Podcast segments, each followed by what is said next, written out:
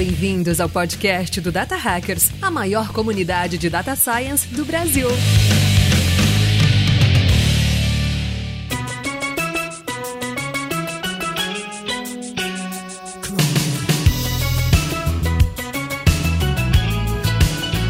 Fala, Data Hackers! Sejam muito bem-vindos a mais um episódio do nosso podcast. Eu sou Paulo Vasconcelos e comigo aqui está Gabriel Lages.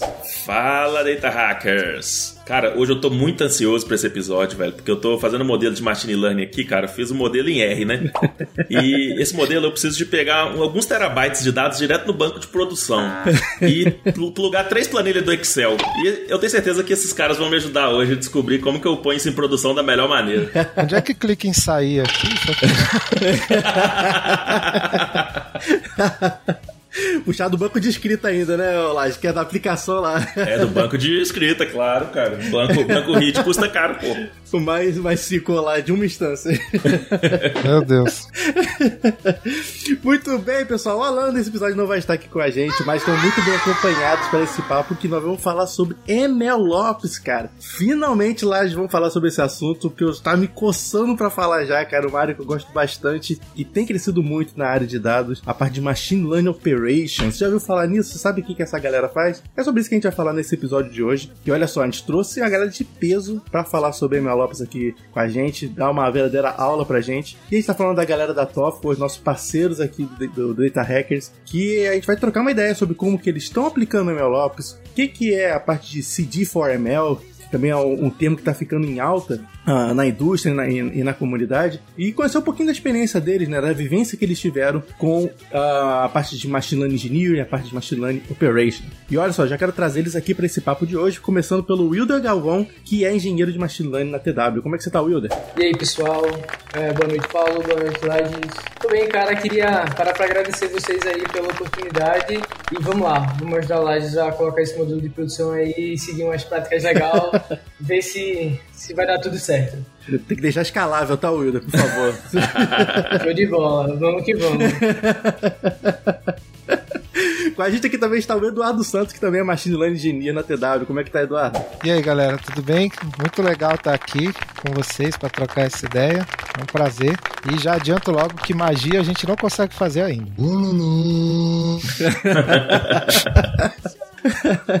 Exatamente. Galera, e eu deixo um recadinho também, cara. Às vezes a gente tá falando de MLOps, né? Às vezes é um tema que você não domina ainda e tudo. Mas escuta até o final, cara. Fica, fica aí com a gente. Com certeza você vai ter muita coisa para aprender, né? Talvez é são coisas que muitas vezes você já usa alguma das partes de MLOps no dia a dia e nem sabe que esse termo existe, né? E se você não sabe nada desse assunto, junte-se a mim, que eu também não sei nada desse assunto, mas vou estar aqui dando palpite, fazendo pergunta e tudo mais, junto com os três especialistas aqui, tá? Bom pra galera saber, então, os novatos aí, ó, vamos falar muito de cultura, tá? Acho que já vai ser por aí. Esse é o ponto, Eduardo. Que a galera tá achando que é ferramental, então eu quero, tô muito afim de levar lá exatamente. Sempre vai ter a empresa que vai vender o MLOps, né? Sempre tem, mas não é por aí. Exato. ML Lopes LTDA. É um SAS? É um SAS? Quanto que paga? é o site.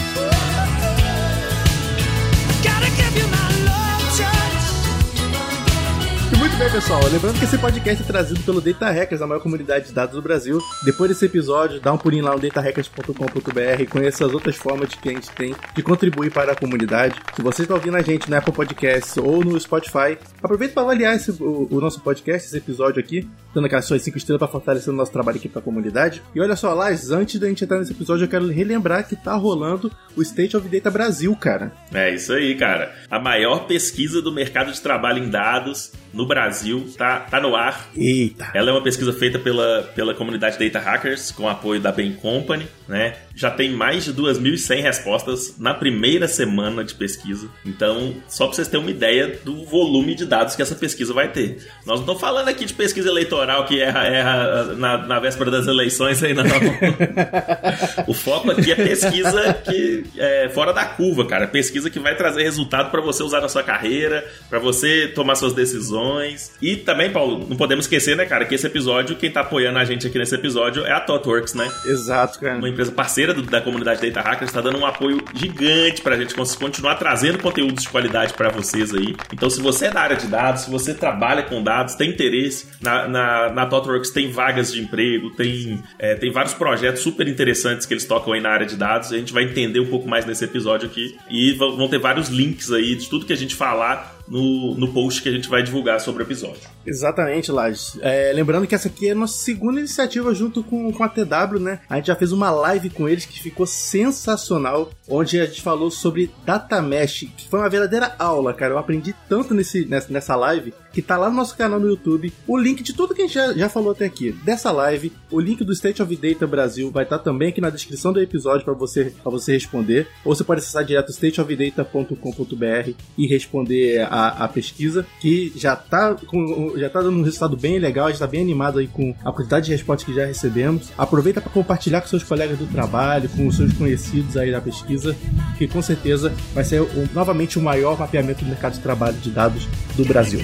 Beleza? Vamos embora para esse episódio que eu tô animado.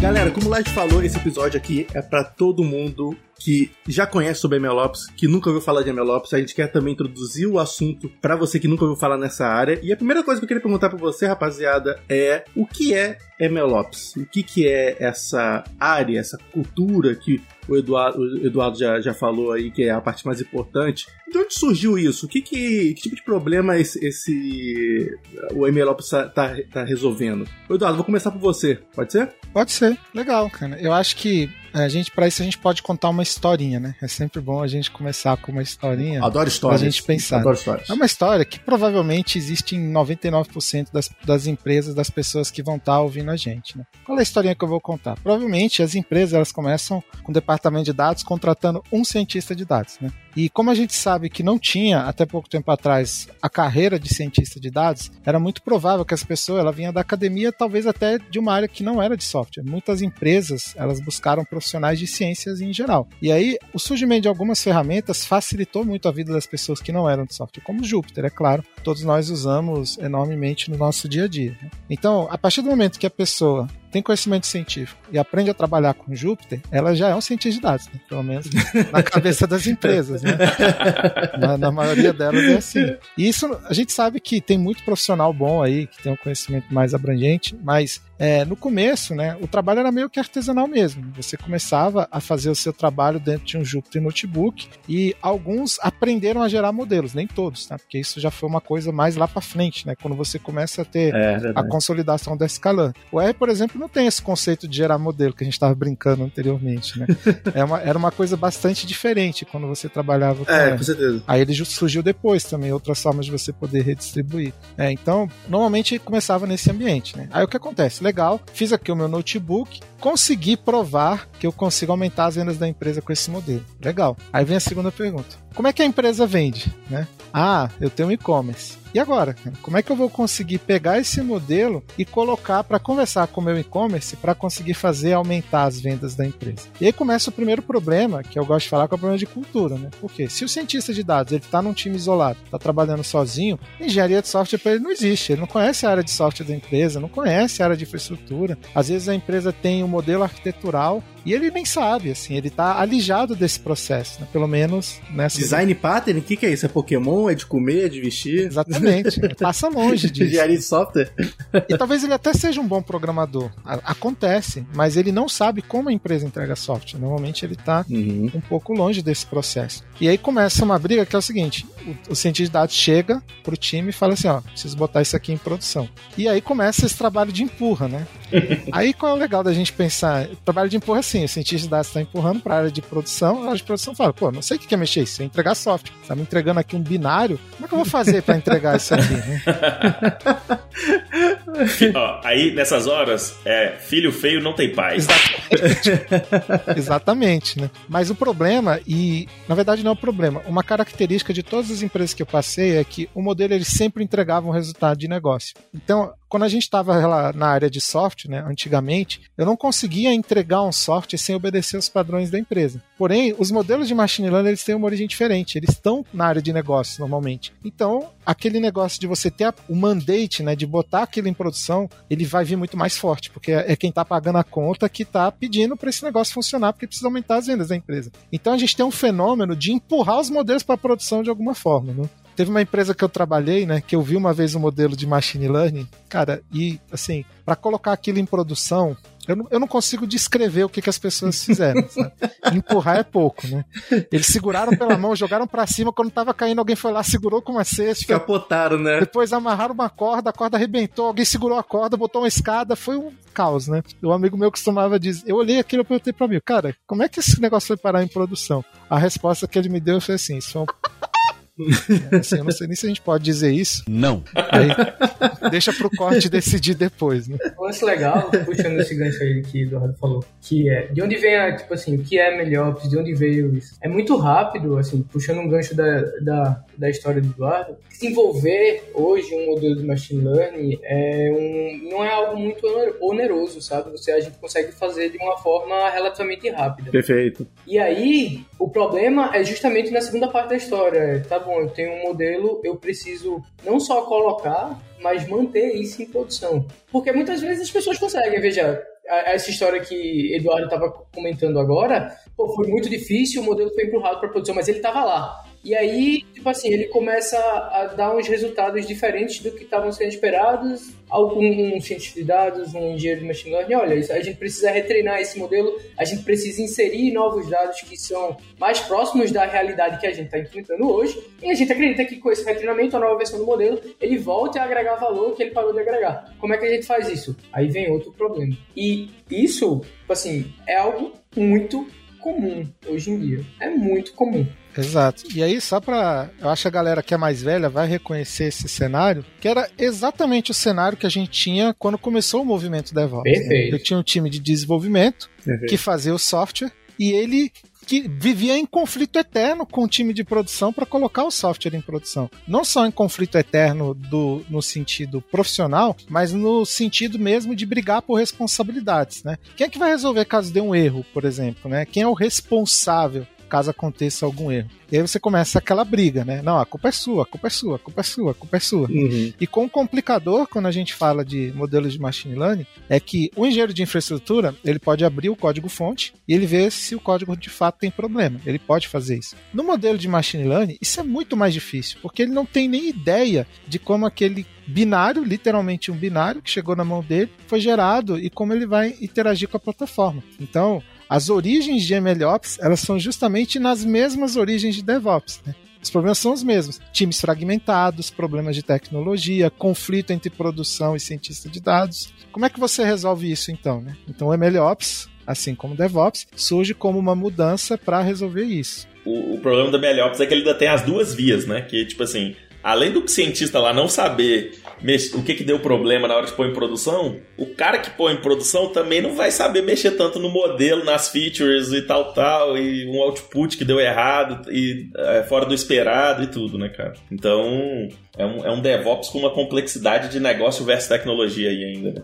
É, esse, essa discussão de DevOps e MLOps ela é muito interessante. E eu vou deixar já o primeiro recurso aqui que eu gosto muito do pessoal que se interessa por essa área e quer procurar um pouco mais a fundo sobre isso. Tem um livro que chama Introducing MLOps. O autor chama Mark Trivale. E já no primeiro capítulo, assim, ele já manda um. um ó, a gente tá aqui falando de MLOps e realmente isso parece muito com DevOps. Por que, que isso é diferente? Então, tipo assim, se o modelo de machine learning, apesar de suas particularidades, não deixa de ser software, por que, que eu tenho que me preocupar de uma forma diferente do que eu me preocuparia entregando um software comum? E aí a gente vem a questão dos eixos, porque assim, o modelo de machine learning ele não envolve só código. Exato. Ele envolve o código, o modelo em si e os dados que foram usados para gerar e avaliar aquele modelo. Então, assim, eu não consigo me preocupar só com eixo de código. Se eu quiser fazer o deploy disso, se eu quiser manter isso em produção, eu preciso olhar para esses três lados. E assim, hoje mesmo a gente só tem dois. Então, como é que a gente resolve esse BO, né? Exatamente. Para exemplificar isso, eu vou agora conversar com cientistas de dados que estão ouvindo a gente, tá? Eles vão entender exatamente esse problema que o Wilder estava falando. Pega um paper, qualquer um, de um modelo que você usa em produção e tenta reproduzir os resultados desse paper na sua casa. Nossa. É. Tenta fazer isso. Pra dar um Você exemplo. não gosta da galera do- da audiência, não, né, Eduardo? Você não... Não, mas isso é, isso é real, isso é real. Isso e conversa muito. Não, os caras que ouvem a gente conseguem, cara. Os caras conseguem, eu tenho certeza. Tá Põe a tá mão no fogo por eles aí. É, esse, esse é um dos pilares das operações de machine learning, da engenharia de machine learning, que é o quê? Reproducibilidade, né? É, é reproducibilidade, reprodutibilidade de modelos. E conversa muito com o que Eduardo estava comentando mais uma vez, que é o quê? Pô, se der alguma coisa de errado, sei lá, no, na- no software tradicional você consegue abrir o código ali e ver, você não consegue fazer isso com o modelo de machine learning, certo? Teoricamente, sim, você consegue reproduzir aquele modelo para ver se está tudo certo.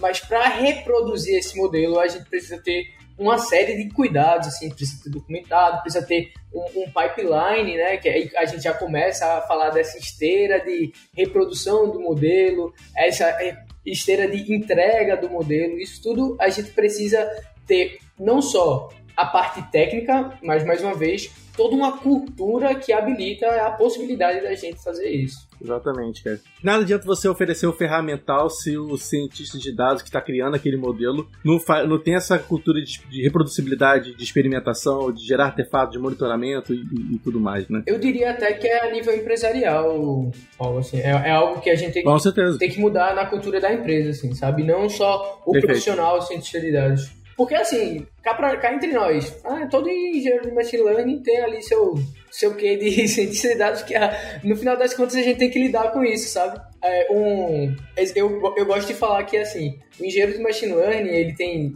tem dois caminhos que levam as pessoas à engenharia de machine learning. O mais comum é o cientista de dados que teve que colocar o seu projeto em produção, que é o meu caso, e tem a pessoa que é DevOps que teve que colocar um projeto de ciência de dados em produção. Sim. Então, geralmente, esses dois caminhos levam à engenharia de machine learning. Ou você pode ser velho, que nem eu, e ter apanhado de todos os lados. Aí acontece isso. Não, tem o caso do, do engenheiro de dados, né? Que começa a se interessar também, começa a mexer com feature store, com essas paradas assim. É verdade. E acaba indo pra área. Então tem. Perfeito, perfeito. É, o legal, o, o que eu acho mais legal da área de dados é isso. Você acaba concentrando pessoas com backgrounds muito diferentes e com experiências muito diferentes. Isso todo mundo ganha com isso, né, cara? É muito legal. Exatamente, eu concordo 100%. Eu acho legal que, tipo assim, a, a gente, que pessoas que começaram um pouquinho mais, alguns anos atrás, tá vendo essa evolução que hoje você produtizar um modelo é muito, é, como, como o Ildo falou, muito menos oneroso de você colocar um modelo de produção do que antigamente. Porra, antigamente o, o Scikit-Learn não aceitava nem data frame do Pandas, cara. Então hoje, e hoje você tem uma série de ferramentas que ajudam essa parte de produtização. E até mencionando essa parte sobre surgimentos do, do, do termo da, da necessidade dessa cultura, eu quero também citar também o, o paper do Google, que é o Hidden Technical Debt in Machine Learning System. É o famoso D. Scully. É a Bíblia. É, ele é. Mano, tá ligado que esse cara é CEO do Kaggle hoje, né? O cara que escreveu esse paper. Tá ligado? Sim, sim. Que isso, É, ele. Esse paper aí, ele, ele é, assim, meio que seminal de MLOps. Não, você não é engenheiro de machine learning se você não tiver um desse na sua parede. Se você não tem aquele gráfico. Exato. Aquele É. gráfico, tá ligado? E aí a gente fala, né? Parece uma coisa muito antiga. Esse paper é tipo 2015, mano. É velho, né? Ah, e assim, é, e é- eu acho engraçado porque ele em nenhum momento cita o termo MLOps. assim. É, exatamente. Mas ele é essencialmente MLOps. Ele, ele aqui é a- o, o Scully, ele foi a primeira pessoa que deu luz a isso que a gente tá comentando, que é assim, pessoal, sistema, ele fala de sistemas de machine learning, eles são essencialmente diferentes de sistemas de software tradicional. E tratá-los como sistema de software tradicional gera pra gente um, um muito problema. E ele usa aí, tipo, o framework de débito técnico para analisar isso. A- as pessoas chamam o Scully de do, o Godfather do MLOps. É? Pode crer. Nesse paper ele, fala- ele, não, ele não só não fala do, do termo MLOps, como ele não fala nem de ferramental. É tipo, é questão cultural mesmo, de, de pensar em machine learning como, cara, código é um pedacinho de toda essa bronca aqui que você tem que colocar em produção. Você Exatamente. tem dados, você tem modelo, você tem infraestrutura, você tem monitoramento, que acaba fletando em algum momento com DevOps também, mas tem as suas, as suas particularidades. E você que está ouvindo, que você está aprendendo sobre MLOps, você sempre vai ouvir falar essa frase que todo mundo que mexe com MLOps já ouviu. Isso aí não é só DevOps para Machine Learning, não? Sendo que tem uma série de, de, de particularidades, peculiaridades da, da área que você vai ter que lidar. Sim, é DevOps, é Machine Learning, porém é para machine learning. Então esse para machine learning faz muita diferença, né? Mas é, eu acho legal trazer esses pontos todos e nem que foi eu que disse, foram vocês que trouxeram, né? Tem um amigo, um amigo chamado Guto Carvalho, que é um, um grande consultor aí, já foi desenvolvedor do Kubernetes, né? E ele é um consultor DevOps das antigas já, assim como eu também. E toda vez que a gente ia falar, a gente tinha um evento chamado DevOps Days, que é organizado no Brasil inteiro, que eu cheguei a fazer parte também muito. Sim, eu lembro. Desses eventos aí. Conheço. E uma das coisas que a gente sempre falou em todos os lugares que a gente foi, chegava numa organização e assim, olha, eu sei trabalhar com automação, porém, se a gente veio aqui falar de DevOps, a gente tem que começar pela cultura. Por que, que a gente está tão tanto falando assim de cultura? Né? Porque você pode ter as melhores ferramentas. Se um engenheiro de machine learning né, não conhecer o time de infraestrutura, por exemplo, ou se ele não estiver integrado à organização de forma a que eles entendam que todo mundo tá, faz parte do mesmo time, não vai adiantar você ter as melhores ferramentas, porque as pessoas não vão conseguir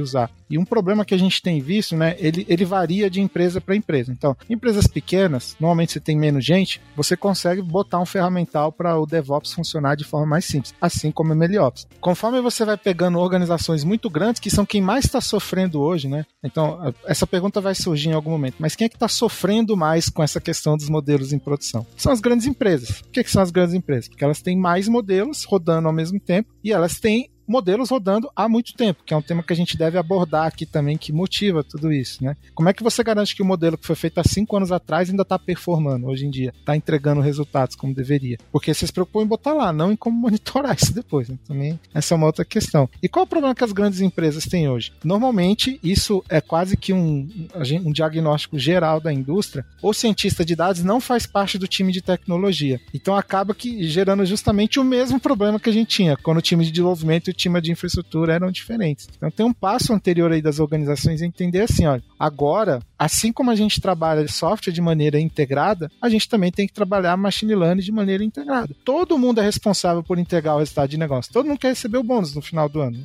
Só que para receber o bônus, para ter o resultado, a gente vai ter que trabalhar junto. Não tem jeito. Né? Então acho que isso começa por aí. Exato, Eduardo. E assim, é, é legal você mencionar essa parte, que é, a parte cultural ela, ela, é, ela é bem importante. E que às vezes, é, justamente, a, a, quem tá, a grande parcela que está sofrendo com essa parte de, de, MLOps, que talvez tenha necessidade maior, são as grandes empresas, porque você tem muito modelo de produção e você tem que garantir que esse crescimento seja sustentável, né? Às vezes você está trazendo 20 pessoas para o seu time, essas 20 pessoas são pessoas que vão estar tá colocando modelo em produção. Como é que você garante escalabilidade e, e sustentabilidade para isso, né? Para garantir que está todo mundo na mesma página, usando as mesmas ferramentas, processos, está todo mundo alinhado com a entrega de, de machine learning e produção, seja uma API, seja um batch job, seja o, o que for, né?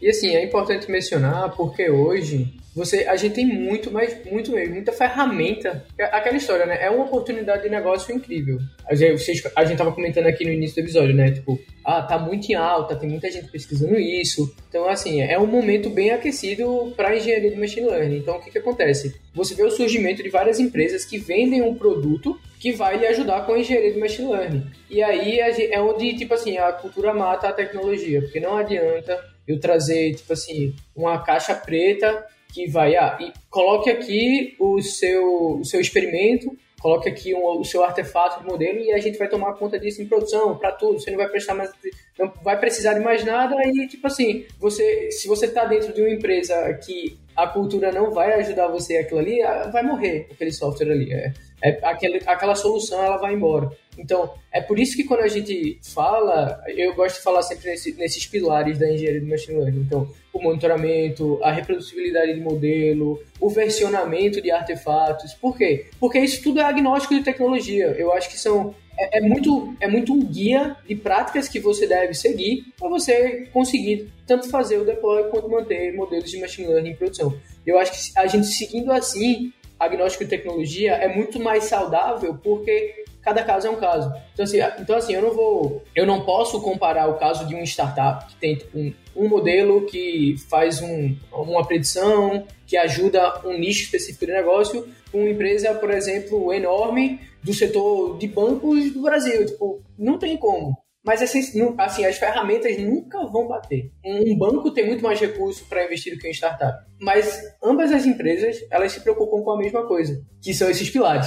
Então, por isso que eu acho mais legal sempre estar reforçando isso, entendeu? Do que os softwares e as ferramentas em si. Legal, cara. E, é, esse, esses pilares acho que são, são pontos muito importantes mesmo de quando a gente pensa em cultura de MLOps. E uma coisa que eu queria perguntar para vocês é, ah, ok, eu acho que tá bem claro que MLOps é cultura, mas onde nasce essa cultura? Nasce do time de, de Data Science, time de Machine Learning, surge do, do time de infraestrutura, surge da, do, do C-Level. Onde que nasce geralmente a, a, a, o começo dessa iniciativa de MLOps? Que começa tentar trazer essa cultura para dentro da, da, organização. Como foi a experiência de vocês assim? Ô Paulo, essa aí eu sei responder, cara. Ah.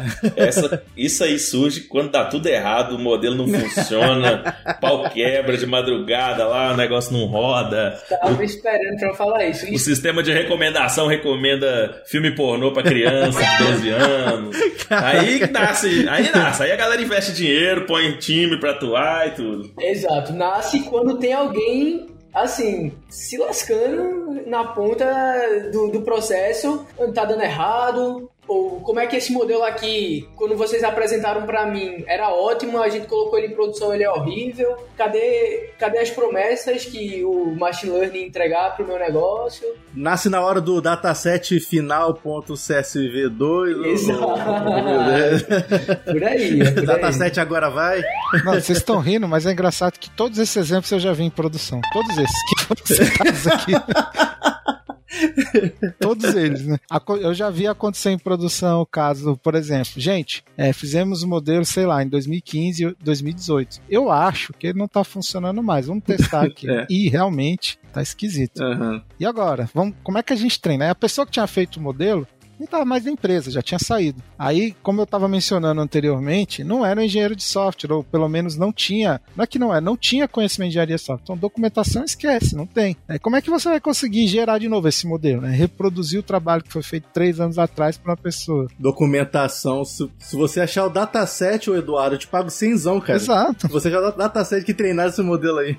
acontece aquele caso também de Ó, lembra que isso é um caso muito comum e, e, é importante vocês tomarem cuidado com isso, principalmente as pessoas que estão ouvindo a gente, né? Como o cientista de dados ele trabalha numa área separada, acaba virando meio que um shadow IT, né? Então, tudo que ele faz não é de fato produção. Aí o que acontece? Onde é que você salvou o modelo? Salvei no diretório do Shadow IT. Onde é que você salvou o dataset? Salvei no diretório do Shadow IT. O que acontece com o Shadow IT? Quebra, estraga, é, alguém perde acesso, ninguém sabe mais onde está, a máquina não era para ter sido deletada, mas não estava marcada como produção, foi deletada, e aí não tem como gerar mais os dados. Né? Não tem como. Você perde completamente os dados. Tudo isso eu já vi acontecer. E aí, pra ser clichê, né? Aquele velho Gandhi, né? Seja a mudança que você quer ver no mundo. É, isso aí. Momento coach by Wilder, hein? É, meu Deus, que ofensa. Mas é isso, cara. É tipo assim, isso é muito de. Eu, eu acredito, isso é uma percepção muito minha, assim, que esse tipo de coisa vem com experiência, sabe? É, você já passou por esse tipo de problema, você não quer passar por esse tipo de problema novamente, e aí você começa a tomar a iniciativa. Você olha, pessoal, é o que Eduardo estava falando. Ah, eu passei numa empresa onde, pô, eu não consegui pegar os dados que eu usei para reproduzir o modelo. Então, será que a gente consegue fazer versionamento de dado? Aí, pô, você vai, consegue, vai no Google assim, procura data version, e aí você começa a ver uma porrada de ferramenta. E você com, começa a ver, tipo, ah, o pessoal tá fazendo isso, né? Aí você começa a fazer. E você, aquele problema que você teve uma vez, ele já foi mitigado. E você começa a influenciar não só o seu trabalho como o trabalho de todas as pessoas ao seu redor. E aí a gente consegue criar esse ecossistema em times que são mais saudáveis para colocar modelos de produção, para manter modelos de produção e por aí vai. Então, assim, eu, eu já vi muito o contrário do que Eduardo tá falando, tá ligado? Que são pessoas cientistas de dados que tomam esses cuidados porque, assim, já passaram por muitos problemas e Sim. conhecem a importância, sabe, de, de, de, tudo isso que a gente tá falando. Com certeza, a senioridade aí fala bastante nesse, nesse momento, né, de, de perceber isso do, do negócio. E aí, cara, a gente entra, acho que aí eu queria entrar mais nos pormenores da parte da cultura de MLOps, que a gente sabe que tem a parte cultural, que é, que é importante, a parte ferramental tem o seu papel, o seu papel ali. E principalmente eu, eu queria talvez é, elaborar em alguns pontos assim dessa cultura de MLOps, que por exemplo, a gente tem a parte de monitoramento, que ela é importante na parte de modelos de machine learning, que é diferente de software, porque software está ali monitorando a, a a infra, né, quanto CPU de memória está usando, como é que tá o throughput, tudo, tudo mais. Mas no machine learning você tem ainda a questão do drift, né, do concept drift, do data drift ali também. A gente olha o outro, outro, a outras partes, a parte de data collection é importante, a gente vê feature store sendo criado para ajudar nesse ponto. E a gente tem um cara que também tá muito em voga atualmente, que é o tal do CD, né, do Continuous Delivery, né, também tem as suas particularidades em machine learning. E eu queria trocar uma ideia com vocês. Como é que é essa, essa visão? O que, que é Continuous Delivery e qual a diferença do Continuous Delivery de uma esteira de software tradicional para uma, uma esteira de, de entrega de Machine Learning? Ô Eduardo, você responde aí, começa respondendo aí? Então vamos lá. Gente, tem um livro que eu costumo dizer que ele mudou a minha vida, tá? Que é o livro Continuous Delivery do David Jess Humble, né? David Fowler, acho que é isso o nome do livro. O Continuous Delivery que é, é um livro clássico. Por quê, né? O que acontece? Eu já sou um pouco mais velho, né? Digamos assim. Tenho 40 anos já. Como meu filho brinca comigo, ele diz que eu não tô velho, eu tô gasto.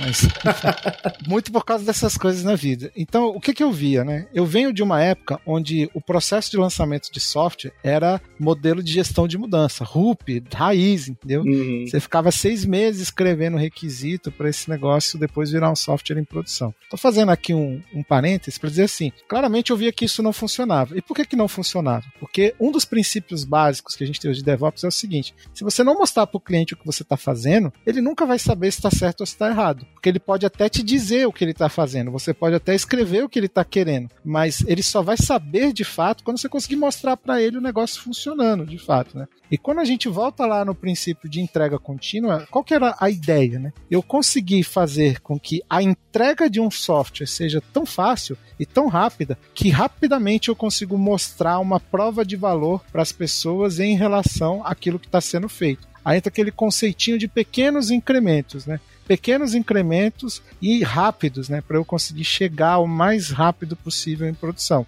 Então, o que é o conceito de entrega contínua? É você criar uma infraestrutura automatizada que garanta que a entrega de software ela não só aconteça de forma contínua, como em última análise ela seja transparente, né? Ou seja, você entrega software em produção e ninguém percebe. né? E eu, eu, me lembro que a primeira vez que eu fui, eu peguei um time, né? Que eu cheguei esse seguinte desafio pro time: galera, nós vamos fazer 57 deploys por dia. E aí inspirado pela famosa palestra Training Deploys Per Day, né? A palestra lá do Flick, que começava a falar disso. Né? Por que 57? Sinceramente, eu não me lembro. não me lembro. Por quê? Mas era um número tão grande, tão absurdo, que todo mundo começou a se perguntar, cara, mas como é que a gente vai conseguir fazer isso? Pô, mas tem a galera de infra, já começa esse problema. A galera de infra não vai deixar, pô, vamos trazer eles pro jogo, vamos ver como é que a gente consegue trabalhar junto. Então, aí a gente começa esse esforço concentrado dentro da organização com o objetivo de quê? Acelerar a entrega em produção. Então, quando a gente fala de entrega contínua, é justamente isso: criar a infraestrutura tecnológica para que a entrega em produção aconteça de forma rápida, os incrementos sejam pequenos e eu consiga ver o resultado mais rápido. E a última etapa dessa entrega, e talvez seja mais difícil de implementar, é como saber se a entrega foi realizada com sucesso. Aí a gente entra nas questões de monitoramento. Porque sucesso pode significar muitas coisas. E para machine learning, quando a gente. Você perguntou de concept drift, né? Esse conceito é ainda mais complexo, porque um modelo de machine learning entrega um resultado de negócio, idealmente. Como é que você mede um resultado de negócio? Em tempo real, né, para você ver se o, modelo está funcionando. Então, a gente tem um conjunto de desafios que precisam ser cumpridos para chegar lá. E assim, o CD for ML, ele é pegar tudo isso que Eduardo falou e trazer para o mundo de machine learning é literalmente aplicar os princípios de entrega contínua para machine learning. O CD for ML é literalmente continuous delivery for machine learning, entendeu? E trazer o dado, o, trazer o dado também para esse rolê, né? Que antes no, no é. continuous delivery tradicional você não tem essa preocupação, né? Do, do dado, do dataset não ali tem. Também, né? É, em geral, não. É o lance dos três eixos. É o lance, é, sempre vai cair no caso dos três eixos da entrega de machine learning, que é tem só código, a gente tem código, modelo e os dados. Ou oh, só vai complicando, hein, velho? Cada vez vai ficando mais complicado, mano. Que isso, cara, tem que ser um herói para trabalhar com, uma, com a melhor. Que nada, cara. É, é muito. Assim, é, você começa. Eu acho que eu tenho um, sou completamente enviesado, né? Eu trabalho faz um, um time nisso, mas eu acho que tem uma curva de aprendizado, de aprendizado muito suave. Muito suave. É óbvio que você tem que estar num ambiente que possibilite isso, né? Porque geralmente quando você está cuidando de coisa em produção, é grito, histeria, coisa pegando fogo. Mas se você estiver num ambiente propício a esse aprendizado, a curva é muito suave. Começa a aprender as coisas de uma forma muito tranquila, entendeu? É, é, é, é legal eu acho bem interessante. O, o CD4ML, ele fala muito do que a gente estava estava comentando sobre pilares. Então, a gente não vai falar tecnologia em CD Framel. A gente vai falar sobre, quer dizer, perdão, a gente não vai falar sobre técnicas, né? A gente vai falar sobre tópicos. Então, tipo assim, eu, eu até fiz uma colinha aqui para mim, né? O, o, que é que a gente tem dentro de, de CD4ML? Tipo assim, quais são as coisas que o, o, o, guia, digamos assim, entre aspas, porque CD4ML nada mais é do que um guia, um conjunto de práticas para você seguir, para habilitar que você faça uma entrega contínua em machine learning. Então você tem, você tem que ter dados acessíveis e o termo é discoverable, né, em inglês. Então você tem que ter dados que facilitem a sua descoberta e que eles sejam acessíveis para qualquer pessoa, para que seja interessante desenvolver modelos de machine learning usando aqueles dados. Então, isso tem que estar fácil para o pessoal. É, você tem que ter o que a gente falou, né? A gente já comentou sobre a questão da, do modelo do, da reprodução do treinamento do modelo, né? Você tem que ter modelos reprodutíveis. Então, aquele conhecimento ali, ele não pode estar no nicho, né? Tem até o, uma métrica de, de, engenharia de software que chama Buzz Factor, né? Então, tipo, se a pessoa que desenvolveu aquele modelo for acertada por um ônibus. Adoro Buzz Factor. Exato, acertada por um ônibus. Como é que vai ficar? Então a gente diminui o, o Factor. Tem um. Fazer um. Mandar um tchau aqui para Chico. Francisco, ele é cientista de dados aqui da, da TW. E ele fala que Buzz Factor é um termo muito mórbido, ele prefere Lottery Factor. Então, tipo assim, se a pessoa, se a pessoa que desenvolveu o modelo ganhar na loteria e sair do trabalho, entendeu? Então, assim, você tem que ter um modelo reprodutível, né? É, você tem que, assim, obviamente o modelo ele não pode ficar ali isolado dentro de um artifactory da vida, né? Ele precisa ser servido de alguma, de algum, de alguma maneira, então precisa ter um serviço, né? É, é o, o pilar, esse tópico chama Model Serving, né? Você precisa ter um serviço para servir modelo, né? Não tem muito o que falar. E assim, quando a gente começa a chegar nesse ponto onde pessoas terceiras estão usando o modelo, a gente tem que começar a se preocupar com a garantia de qualidade. E assim, pelo menos para mim, falou de qualidade, falou de teste. E aí a gente começa a entrar num pouco mais complicado, porque geralmente teste não tá muito. Testar machine learning é complicado. É. E assim, não é só testar machine learning, né? É, é testar o desenvolvimento do machine learning, né? É, então, tipo assim, Perfeito. você a gente tava brincando de R, né? Tipo, e aí, como é que você faz teste unitário em R para modelo de machine learning, entendeu? Como é que eu faço o teste de interface para entrega de um modelo de machine learning? E aí o buraco começa a ficar um pouco mais fundo, sabe? Já no escopo de machine learning também, algo que a gente tem que ter é muito, muito, muito assim, que eu acho que é um dos principais pilares, além da reprodutibilidade do treinamento do modelo, é a rastreabilidade de experimentos. Então, assim, machine learning é, muito experimento, muita experimentação. A gente, tipo assim, fez um modelo, testa outra arquitetura, testa hiperparâmetros diferentes. Como é que a gente, assim, deixa tudo isso? Você vai usar uma planilha? Antigamente a galera usava, né? Tinha, tinha uma metodologia de grid search e tal. E aí você entra, começa a entrar num cenário onde tem uma empresa que tem centenas de modelos. E aí, como é que a gente rastreia o experimento de centenas de modelos ao mesmo tempo? Entendeu? Então, assim, e no final, mais uma vez que a gente estava falando, a gente fez tudo isso, a gente tem modelos de produção, a gente consegue atualizar esses modelos de, em produção de forma tranquila, mas a gente precisa estar, e o último pilar, monitorando isso, a gente tem que estar monitorando para. Eu gosto de usar o termo em português, desvio. desvio. É, exatamente, a gente tem que estar monitorando os desvios de conceito, né? Ou seja, é, o exemplo de vendas é muito legal para isso. A gente tem um, um, um modelo que está tentando prever a quantidade de vendas no, numa época. Então, vamos supor, a gente teve agora a pandemia. Então, muita loja teve um desvio absurdo no número de vendas porque as pessoas não estavam comprando no meio da pandemia porque as lojas estavam fechadas. Então, será que meu modelo vai pegar isso? Óbvio que não, mas eu tenho a obrigação de descobrir que o meu modelo não vai performar muito bem naquele período e eu tenho que saber indicar isso e o motivo disso, entendeu? Então, monitorar e observar isso em produção é muito importante. E aí esses são os tópicos que a gente tem que seguir para fazer uma entrega de sistema de machine learning dentro das premissas de CD for ML. E diferente de um, de um, software tradicional, né, o machine learning ele falha silenciosamente, né? Ele não vai te pipocar ali uma, uma exception ali quando começar a dar ruim no drift, Exatamente. quando ele começar a dar, no prever errado, né? Então essa parte de monitoramento é muito importante. Ele vai só deixar os fraudadores tudo entrar pra dentro da empresa, né, cara? Só isso. quando estiver pegando fogo, que você vai saber o que aconteceu. Cara, e essa parte da rastreabilidade ela é muito importante, porque diferente de um sistema, você rodar o modelo no dia X, na hora X, é totalmente diferente de você rodar um modelo hoje agora. Então, talvez se você tivesse um CRUD de tela, um sistema lá tradicional lá, pô, o usuário que entrar agora, o usuário que entrou semana passada, não vai fazer seu, seu, seu sistema funcionar de forma totalmente diferente, né? E, e o modelo é, passa muito por isso. Então você tem que ficar voltando no passado todo o tempo e garantir que aquele modelo foi treinado daquela forma, daquele jeito e tal, tal. Porque o comportamento vai mudando, o mercado vai mudando, as tendências vão mudando, né? Tudo isso vai mudando, cara. Exatamente. Então é uma ciência muito foda, né, cara? É, é, muito interessante, assim, cara. Eu fico impressionado, assim. Conversando com três caras igual vocês, assim, eu fico impressionado, porque... E aí é que tá, eu fico mais ainda, porque tudo isso que tu falou, tipo assim, como é que a gente mitiga esse tipo de problema? Com engenharia de machine learning. A gente tem que ser capaz é, de, tipo, né, treinar o modelo, entendeu? Tem que ser capaz de rapidamente atualizar o que tá acontecendo ali, para poder, tipo, não passar por esse tipo de problema. Exatamente. Nessas horas dessa complexidade, eu nem acho tão ruim eu mexer só com PowerPoint hoje em dia, tá, cara? Fala a verdade com vocês. vendido, tá vendido pelo tá vendido pelo PowerPoint.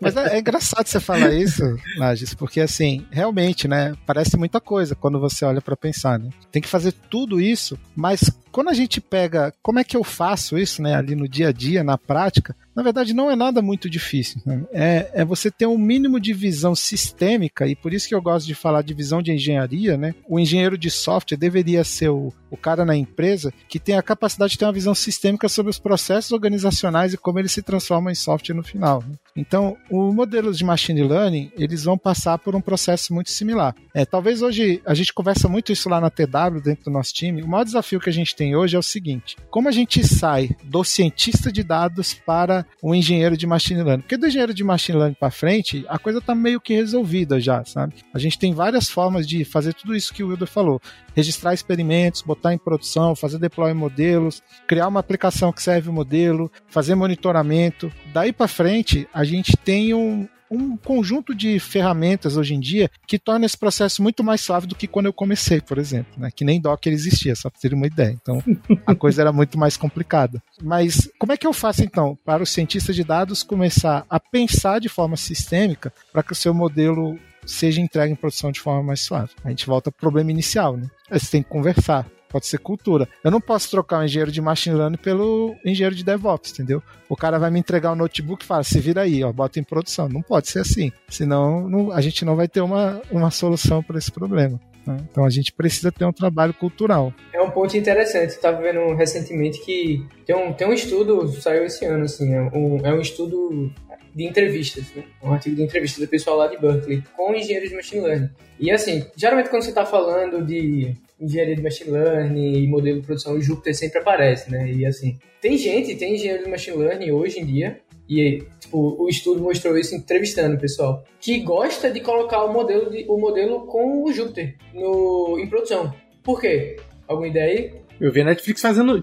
A Netflix faz isso, cara. É, a Netflix tem um caso desse, né, cara? Eles têm um framework lá, tipo, o Jupyter em produção, uma parada dessa, né? Não, todo mundo tem. É o que eu falei, né? Tipo assim, a partir do momento que ML que a engenharia de machine learning e MLOps começou a ficar em alta, todo mundo tem uma solução para todo tipo de problema. Então você vai ter hoje, o próprio Jupyter lhe facilita a, o deploy em machine learning de projetos dentro do Jupyter Lab, né, que é o, o Jupyter Zone maior. Mas na verdade pessoas, o, o, que eu vi é que engenheiros de machine learning colocam os. Tom, alguns, alguns gostam da, da opção de colocar o, o notebook em produção porque é literalmente o mesmo ambiente. Então você não fica com um ambiente de produção e desenvolvimento diferente. Então, assim, são várias abordagens. É, a gente tende a não gostar de Júpiter como. É um desafio, né? Essa, abstra... essa divisão. Essa divisão ela é bem importante. Tem... E tem empresa que abraçou isso também. Tem o, muito. Tipo, a Amazon, tu pega a AWS com SageMaker É, é tu pode fazer tudo no notebookzão mesmo. Inclusive os exemplos que eles colocam no GitHub é. SageMaker é, é, é a, a, mãe de todos nós, assim, é muito mão na roda. Assim. Eu gosto pra caramba também. Tem que tomar cuidado. é, tem que tomar cuidado porque é caro, né? Então todas as nuvens têm, né? Se você for pensar, por quê? Aí, isso é uma coisa que a gente vive discutindo também lá na TOTUS, né, internamente, que é o seguinte: existem duas abordagens possíveis. Você pode fazer uma, calça, uma calçada linda de tijolos e pedir para as pessoas passarem lá, ou você pode olhar onde as pessoas estão passando e lá você cimentar a calçada, né? Que são duas possibilidades possíveis. Então, assim, a gente não vai, gente, a gente não vai tirar os cientistas de dados do Júpiter, porque é bom para eles. É fácil de trabalhar, funciona, entrega o resultado que ele precisa. Não tem nada de errado com o Júpiter, né? Então, dado que eles vão usar Jupyter de qualquer forma, o que, que a gente pode fazer para facilitar a vida? As empresas têm pensado nisso, né? E agora a gente tem uma parceria também muito forte na Azure Databricks, Colab Google e SageMaker AWS, né? No, no fundo, acaba que essas tecnologias de notebook, elas vão se integrar também ao ecossistema e é papel das empresas fornecer ferramentas para que a gente consiga fazer a automação desse processo também, entregar e construir essa esteira, né? É engraçado que a gente está falando quase uma hora e ainda não falamos de esteira, né? Mas isso tudo, na verdade, é uma esteira, né? O que, que significa, qual o significado padrão de uma esteira? Eu vou botar um, um experimento aqui, ele vai sair no final com o modelo pronto em produção no menor tempo possível, com a maior confiabilidade possível, com a maior segurança possível e eu vou monitorar esse resultado. É isso. Cara, eu te falo mais. Meu sonho ainda é que, é, é que as áreas de negócio para de usar o Word, PowerPoint, Dashboard e usar tudo dentro do Jupyter também, cara. Aí sim, eu como cientista de dados ficaria mais feliz ainda. Olha, o que eu posso te dizer é o seguinte, eu já vi isso acontecer em áreas de negócio que são mais técnicas sabe? Precisam de dados mais em tempo real. O cara ir lá apresentar no Jupyter. É, a interação do, do Jupyter é, é ele oferece foda, é muito boa, né? É, ele é muito bom nisso. Eu lembro que uma vez eu fui num evento em 2016, sei lá, 2017, bem nos primórdios aí, que o pessoal da, da Globo.com contava que, os, que eles tinham ensinado os jornalistas a mexer no Jupyter. Aí os caras deixavam aquelas estatísticas de futebol toda salva lá já, tudo, tudo plugado nas bases, e ia só rodando o notebook, saca? Ah, então, eu trabalhei lá na Globo. Teve isso também. Eu trabalhei na Globo e hoje a minha esposa é jornalista, né? Ela trabalha no núcleo de dados que vocês estão vendo aí nas eleições todos os dias, né? No jornal aí. Olha só. Ó, oh, que massa, cara. E ela é jornalista, tem nada a ver comigo. Viu? Pra quem acha que eu sou mentiroso, aí, ó, tá aí pra falar a verdade aí, ó, pra confirmar o que eu tô falando aqui, ó. Sim. Não, mano, e, e, aí uma vírgula aqui, né? É, é, o, é o Mazanori, né? Fernando Mazanori. Ele tem um curso de análise de dados pra jornalistas, assim. Perfeito, né? Pra, e, e cientistas sociais, assim. E é Sim, você está aprendendo com a nata. Bem legal. Isso reforça o discurso do Lages que a gente estava mencionando anteriormente, que a área de dados é muito inclusiva, né? É. Porque no fundo, e por isso que eu gosto do Júpiter também, eu sou time Lages nessa daí, né? Porque assim, se um jornalista que não tem formação em computador consegue, não sabe programar, ele não sabe programar, ele consegue entender o que é manipular dados, porque o que jornalista entende de contar histórias? Quem é melhor para contar história com dados que um jornalista? Ninguém. Esses casos, essas pessoas, elas vão ser extremamente competentes em fazer isso, talvez até melhor do que eu, por exemplo, na hora de contar uma história. Então, se ele tem uma ferramenta onde ele tenha interação fácil com os dados, e ele consiga visualizar os resultados para entregar um relatório, para que as pessoas possam consumir, essa ferramenta está acertando muito. Então a gente não pode achar que ela está errada também, entendeu? Esse é o ponto que eu queria trazer. Pessoal, quando o Eduardo falou que o jornalista gosta de manipular o dado, é processar o dado, mexer nas planilhas, mexer no Excel. A gente aqui no DataAx tá falando que os jornalistas estão manipulando os dados das eleições, não, hein?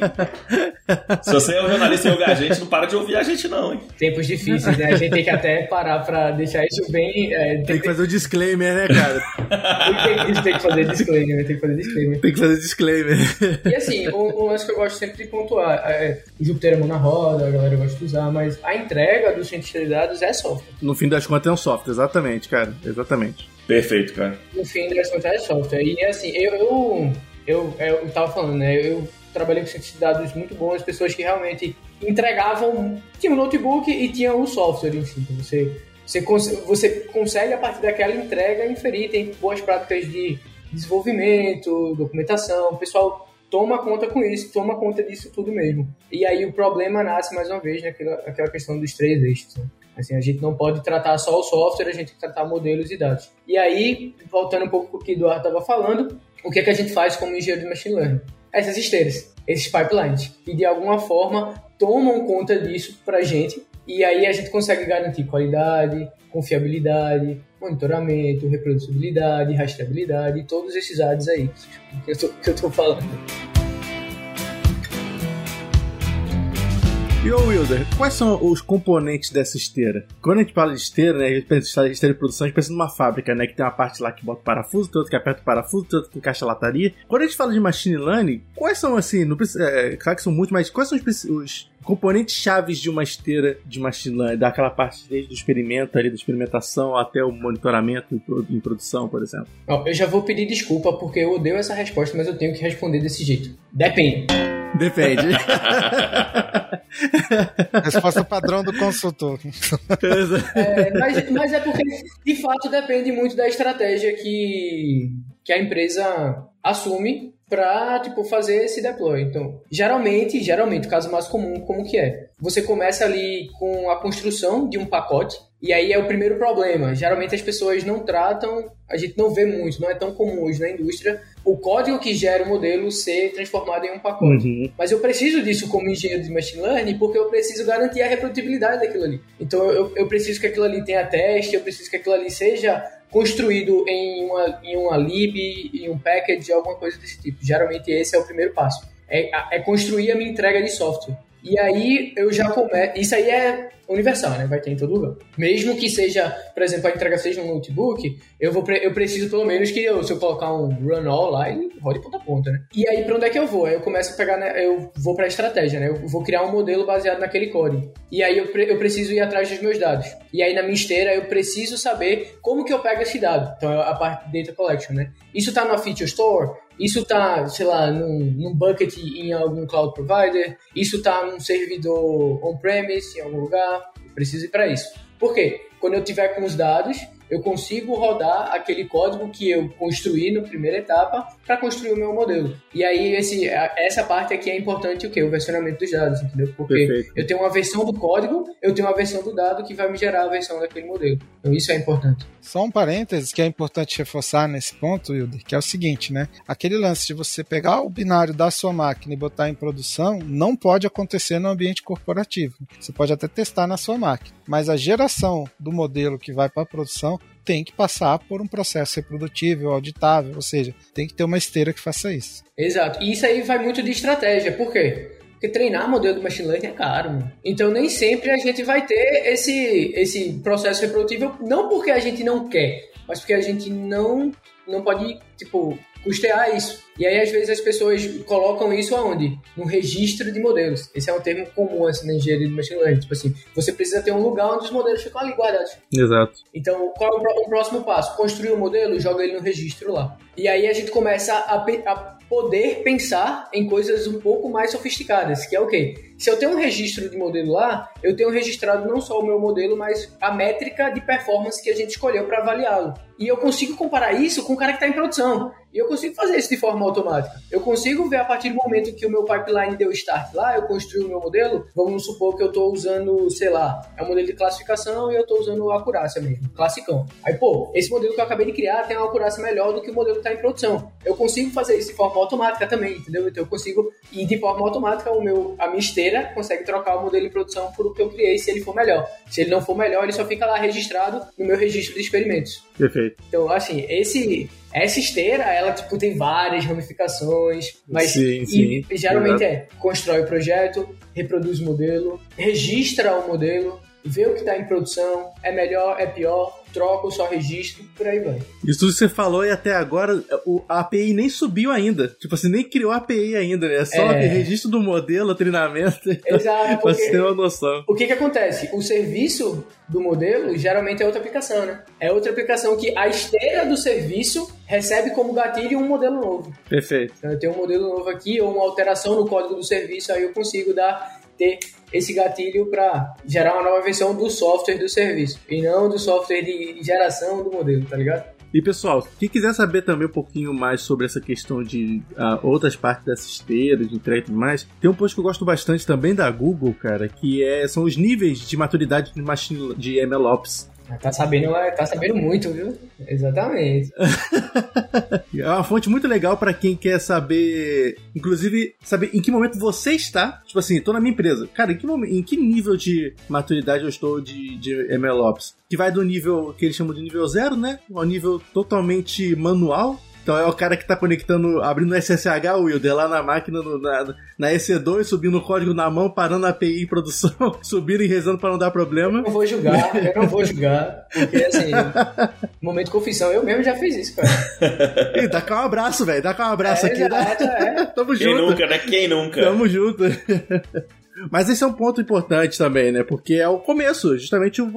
Exatamente. Às vezes, é o que tem que ser feito pra, às vezes, botar o sistema de produção, cara. Você não vai nascer totalmente automatizado. Só se tu tiver uma, uma infra muito bem criada, e isso aí é exceção da exceção, sabe? E Paulo, isso já tinha em DevOps, né? Se a gente for parar para pensar, é, DevOps que começa com esse movimento de esteiras, né? Mas qual é o primeiro passo? Será se eu consigo fazer um script que automatiza a criação das máquinas para poder botar o serviço? Começa por aí. Ah, esse passo eu consegui vencer. Beleza, qual é o próximo passo? Agora que eu consegui automatizar a criação das máquinas, será que eu consigo automatizar, enviar o código para dentro das máquinas? Muitas esteiras de lançamento de software começaram como uma série de scripts bash, né? Shell mesmo, que copiava Total. código de um lado para o outro. Para modelo não é diferente, né? É a mesma coisa. Também já botei o modelo lá em produção. Acontece. Eduardo, no nosso caso, da Hotmart, por exemplo, foi, foi, foi um, um cenário similar. A gente tinha uma esteira de entrega de software muito boa de, de, de DevOps, que a gente estava usando ela para entregar, entregar é, software, entregar os, os modelos, e a gente começou a olhar o seguinte: cara, dessa esteira que a gente já tem bem consolidada de entrega de software, o que, que ela precisa de. que adaptação ela precisa para atender machine learning também? Por exemplo, a gente não tem uma parte de data collection. A gente pode criar essa etapa de data collection no drone, no Jenks lá, eu posso ter um componentezinho lá, uma parte da, do build que faz esse processo. Até o momento que a gente chega assim, tá, essa ferramenta aqui não tá me atendendo mais para essa minha necessidade, vou mover de ferramenta. Mas o ponto que eu quero falar é tipo assim, você vai começar às vezes a cultura de MLOps com coisas pequenas. É resolvendo um gargalo que você tem do seu time. Às vezes você tem uma, dificuldade de, de, de coleta de dados. Às vezes você vai querer come- tentar começar a usar uma feature store para ver se consegue melhorar essa parte desse consumo de dados, que às vezes pode ser muito é, oneroso. Ah, é a parte de monitoramento, você não sabe como é que seu modelo está se comportando no mundo real. Às vezes você vai querer auto- automatizar essa parte. Então, essa parte da maturidade de MLOps é importante. Que é assim, a gente está falando aqui de cultura, esteira, de um, o MLOps é uma área altamente complexa. Né? Da- mesmo que a curva de aprendizado dela, com o passar do tempo, vai ficando mais suave, você vai começar às vezes pequeno, automatizando uma parte, igual o, o Eduardo falou, não tenho, medo, não tenho vergonha dos seus bash scripts aí que você está criando para automatizar alguma coisa. Então é, é assim que se começa mesmo, sabe?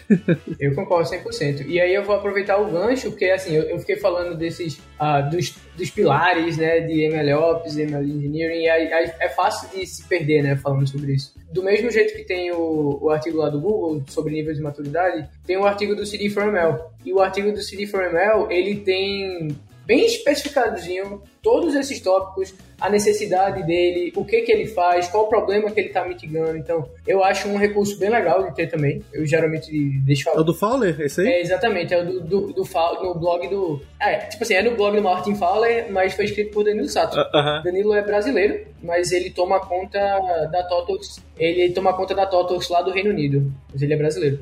Que massa, cara. Ele escreveu isso aí. É, ele, ele manja muito. E, inclusive, em primeira mão, né, Wilder? A gente está trabalhando num texto em português para sair junto com o episódio, né? A, a meta é essa. Olha aí, ó. Opa. Exato, exato. Procura aí, blog Data Hackers MLOps, vocês vão achar tudo lá sobre esse assunto. E vai estar na descrição desse episódio aqui também pra você consultar todos esses conteúdos que a gente tá mencionando aqui, galera. Que a gente quer, né, o Will Eduardo, a gente quer que mais pessoas conheçam o MLOps, a gente esteja praticando MLOps, que é uma área que eu particularmente tô muito apaixonado recentemente. Com certeza vocês vão gostar dos conteúdos que estão aqui no, nas referências do episódio também. E assim, pra não ficar só no abstrato, no abstrato, pô, eu quero colocar a mão na massa nisso agora. Como é que eu faço tudo isso?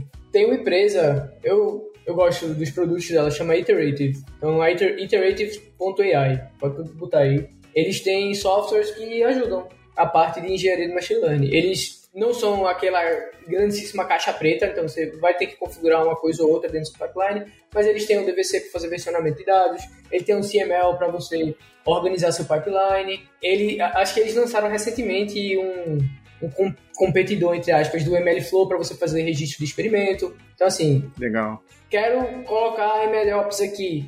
Por onde eu começo?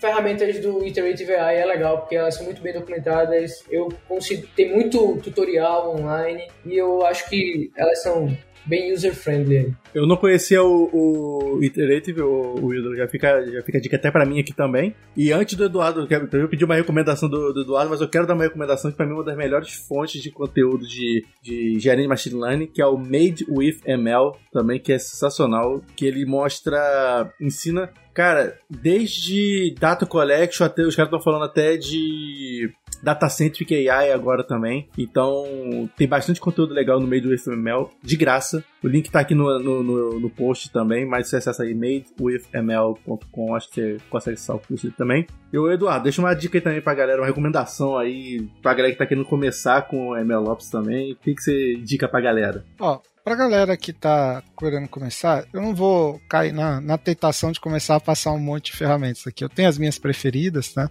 Que eu uso mais no dia a dia, mas eu quero que você pense o seguinte: quando você for pegar o seu trabalho, pense como é que eu consigo fazer chegar a isso em produção na forma mais rápida possível. E para tentar responder essa pergunta, você seleciona aquelas ferramentas que forem mais simples e que estejam à sua disposição. Você, na maior parte dos casos, você não precisa aprender uma ferramenta nova, longe do ecossistema de tecnologia da sua empresa, para colocar o modelo em produção. Porque você já está entregando software todo dia. A maioria das ferramentas já vai estar tá lá para você fazer isso. A única coisa que você tem que pensar é que o seu modelo, a geração do seu modelo, também tem que estar tá dentro do mesmo processo. Né? Então, eu sempre gosto de falar disso, de cultura. Então, eu acho que esse que é o, uhum. o desafio principal. Mas já que vocês estão querendo fazer uma ferramenta, né? uma. vou deixar aqui, vou cair na tentação de indicar aqui uma, uma ferramenta que eu gosto muito, chamada Metaflow, que é utilizada pelo Netflix. Oh, Metaflow. Sim. Netflix. E se você começar com o Metaflow, você está resolvido até o final, literalmente. então, tem uma curva de aprendizagem média, não acho fácil, mas também não acho difícil. Mas se você começar com Metaflow, você está pronto para ir para produção. Então isso é uma vantagem para quem está vivendo esse problema agora. Muito bom, Eduardo. A gente está começando a usar o Metaflow aqui na Hotmart, inclusive. A documentação é meio bosta, mas a ferramenta é muito boa. é porque não existia, né? Assim, se você for olhar, esse negócio de. Começou a surgir várias ferramentas de workflow, né? Sim. Hoje mesmo eu estava no workshop da Databricks, eles estão lançando a delas também integrado ao MLflow. Acabei de postar isso lá para o time, a versão experimental, assim. Porque gerar um modelo é isso, né? Você fazer um monte de passo para botar em produção. Só que o Metaflow ele resolve um problema muito complexo quando você está trabalhando em ambiente empresarial. Ele, você passa um, um decorator, por exemplo, um parâmetro para a função e você diz onde você quer treinar uhum. o modelo. Uhum. Você pode treinar na sua máquina local, você pode mandar treinar na AWS, por exemplo, ou no Google, ou seja lá onde você quiser. Isso é bem legal. Cara, isso faz uma diferença no dia a dia absurda, porque você faz essa versão na tua máquina com poucos dados, para você treinar, depois você treina a versão no Google com, ou na AWS ou no Azure com infinitos dados. Infinitos não, né? Mas com a quantidade de dados que você quiser e é transparente, sabe? Então, deixa essa dica aí pra galera. Eu também tô gostando bastante, cara. Quando você pensa em outras ferramentas de workflow, tipo um Airflow da vida assim, de orquestração também, é, a, a, a curva de aprendizado é bem menor, né? Que você às vezes tem que saber o conceito da DAG, moldar seu código ali para encaixar na DAG. Metaflowzinho você coloca o decorate em cima da função ali e fica, fica lindão também.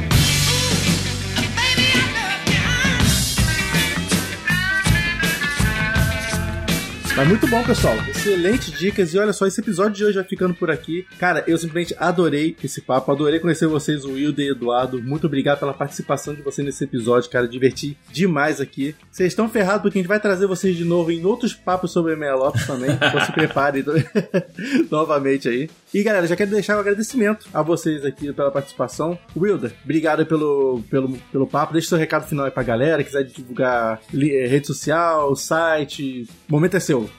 Cara, que nada, cara. Eu só, só queria realmente agradecer de novo a vocês. Show de bola o papo aí. É, precisando, pode me chamar aí que a gente conversa mais sobre isso aí. Zero estresse deixar eu falando aqui até.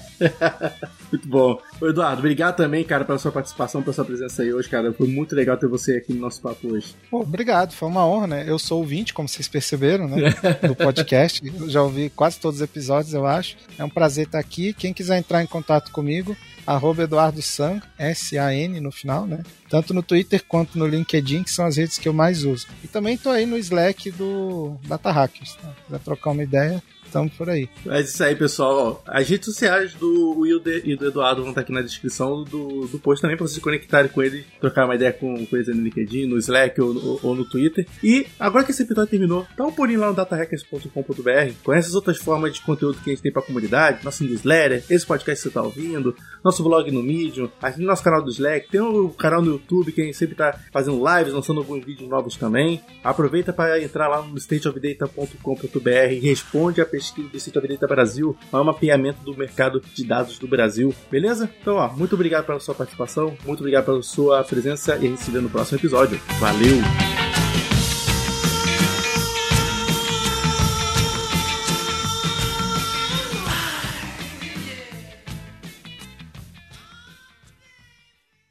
Meu irmão, se eu cair aqui, tá rolando uns trovão brabo aqui no negócio, tá? se, se eu cair, você tá meio lá. Se cair a luz, O Paulo já grava o local aqui. levou a chuva pro Rio, cara. É, exatamente. Ô, ô, ô, Léo, se eu cair no episódio, coloca isso como easter egg, hein, cara. A gente- o pessoal já sabe o que aconteceu.